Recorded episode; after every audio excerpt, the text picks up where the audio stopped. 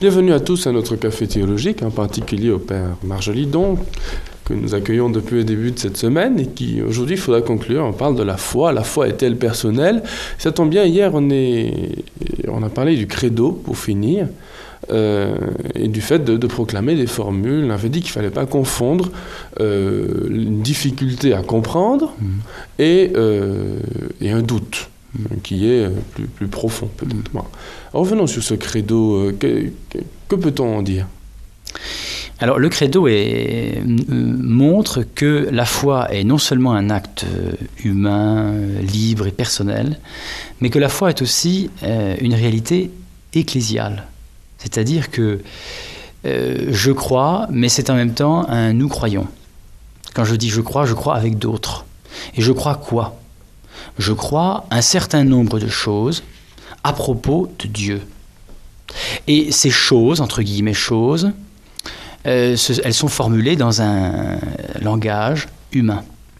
Et euh, en, sous forme de propositions, si vous voulez, ou d'articles, on dira. Et ces articles et ces propositions, elles s'articulent. Articles articulent entre elles. Il y a un certain ordre dans ce que je crois. Avec ces propositions de foi, ces articles de foi, par le moyen de ces articles, de ces propositions, j'adhère à Dieu. Ce n'est pas des formules. Je ne crois pas d'abord des formules. Je crois en Dieu. Mais par le moyen de ces formules qui sont nécessaires à la foi. Parce que la foi, encore une fois, n'est pas quelque chose de vague d'informe, c'est quelque chose qui sollicite l'intelligence, qui fait appel nécessairement à l'intelligence, et je ne crois pas euh, dans le vague. Donc, euh, Dieu a dit de lui-même, à propos de lui-même, un certain nombre de choses que je suis appelé à connaître et à comprendre, et il le dit d'une certaine manière qui soit transmissible aux hommes, donc compréhensible par moi, intelligible par moi, et l'Église va organiser cela en une espèce de, si vous voulez, en, propositions qui se suivent les unes les autres et qu'on appelle le credo. Alors, il y a plusieurs credos, mais il y en a un en particulier, c'est le credo que nous récitons en général le dimanche à la messe de Nicée-Constantinople, qui contient disons, les, les, vérités fondamentales de la foi chrétienne. Un chrétien, c'est celui qui peut dire, avec d'autres, je crois en Dieu, le Père Tout-Puissant, Créateur du ciel et de la terre, et en Jésus-Christ, son Fils unique, notre Seigneur. Bon, là, c'est le symbole des apôtres, qui est un plus petit, mais il y a le grand mhm. euh, credo de Nicée-Constantinople que nous récitons à la messe le dimanche. Alors, il y a tout dans le credo, et quand on dit je crois, euh, je suis croyant, mhm. est-ce que ça veut dire je crois dans le credo, les formules jusqu'au Amen, du credo jusqu'à jusqu'à Amen, ou bien euh, je crois aussi à toute la littérature chrétienne, euh, aux apparitions de Lourdes, euh, à ce que dit un tel. enfin, quelle est la limite Est-ce que, est que le credo suffit pour se définir comme croyant?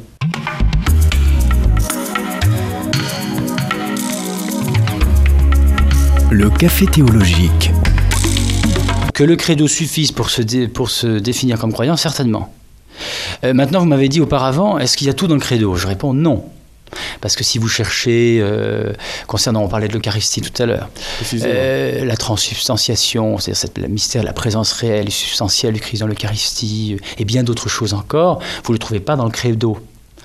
Bon, mais s'il est vrai que le, le, le croyant, c'est celui qui peut dire avec d'autres le credo, c'est en même temps celui qui, à côté du credo ou avec ce credo, peut affirmer un certain nombre d'autres choses qui lui sont transmises par l'Église et qui ne se trouvent pas être dans le credo, mais qui lui sont homogènes à ce credo et qui prolongent d'ailleurs ce credo.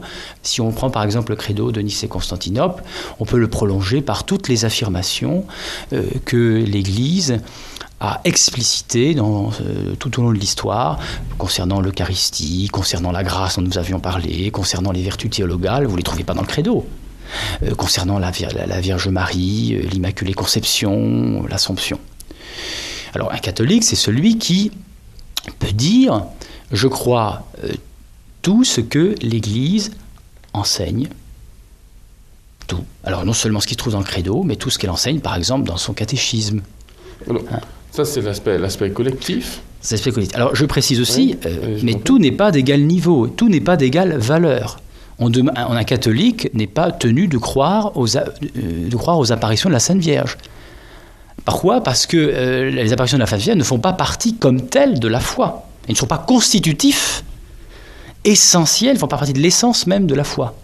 Même si ça peut être important par ailleurs.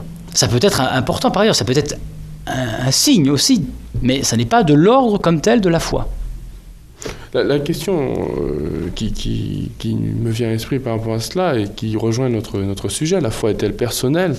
Qu'en est-il des petits trucs personnels, euh, très locaux. On croit à, tel lieu finalement. Euh, en faisant un pèlerinage à tel lieu, on sait qu'on aura telle grâce. Une prière à Saint-Antoine pour retrouver un objet perdu. Est-ce que c'est ça qu'on appelle la foi du charbonnier? J'en sais rien, mais...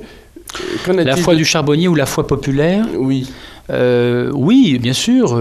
mais la foi populaire, pour moi, c'est pas forcément négatif. Hein, la foi, heureusement qu'elle est populaire parce qu'elle concerne tout le peuple de Dieu, c'est-à-dire tous les hommes. Euh, donc ça c'est la première chose.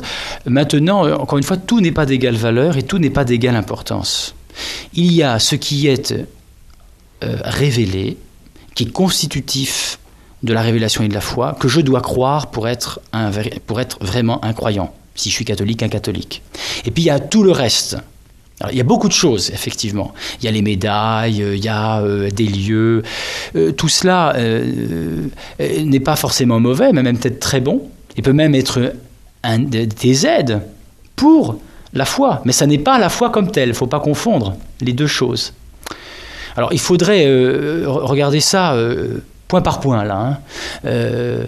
si vous prenez une médaille par exemple, la médaille miraculeuse, euh, ben moi j'en porte une aussi, la euh, médaille miraculeuse, euh, ça n'est pas de l'ordre de la foi, ça n'est pas de l'ordre même des sacrements de la foi.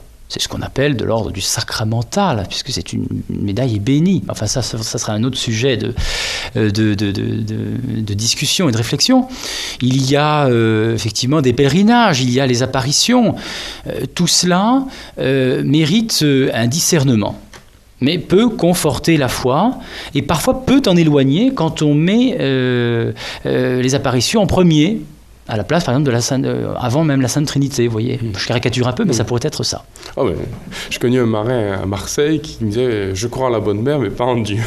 oui, alors voyez-vous, là, c'est, là, il y a quelque chose qui ne va pas. Qui va pas, oui. Qui va pas. Là, c'est, même peut-être assez grave. Hmm. Hein. Bon, mais enfin, jusqu'à, jusqu'où ce marin se rend compte de ce qu'il dit, euh, c'est peut-être une autre affaire. Précisément. Est-ce qu'on peut avoir la foi sans le savoir? C'est ça la dernière question. Il nous reste quelques secondes on peut avoir la foi d'une manière implicite. Quelqu'un qui n'a jamais entendu parler du Christ et de son Église, ou qui en a entendu parler, mais d'une manière insuffisante ou déficiente, et qui dit, moi, à ce prix-là, je ne peux pas croire ce que les chrétiens disent à propos de Dieu, mais qui... Euh, alors Dieu va se manifester à lui d'une manière différente par le, bien qu'il va faire. Hein. Il, il, le fera non seulement, pas, non pas d'abord parce que euh, parce qu'il faut le faire, mais parce que c'est bien. Bah, c'est le, c'est ainsi. Euh, Dieu va se révéler à lui sous ce visage, le visage du bien. Et euh, par conséquent, le faisant, parce que c'est bien et que ça me dépasse, que c'est plus grand que moi, que ça vaut le coup même de donner sa vie pour cela, ça sera le, visage que Dieu prendra pour lui, et ce sera une sorte d'acte de foi qu'il fera en Dieu, mais un acte de foi implicite. Mais le régime auquel nous sommes appelés tous, c'est un régime de foi explicite en Dieu. Hein. Merci beaucoup. Merci pour ces cinq euh, jours, de ces cinq cafés théologiques sur la foi. J'espère qu'on vous retrouvera. À bientôt. Merci, Père Marjolidon. Je rappelle que vous êtes dominicain et que vous enseignez la théologie. Merci.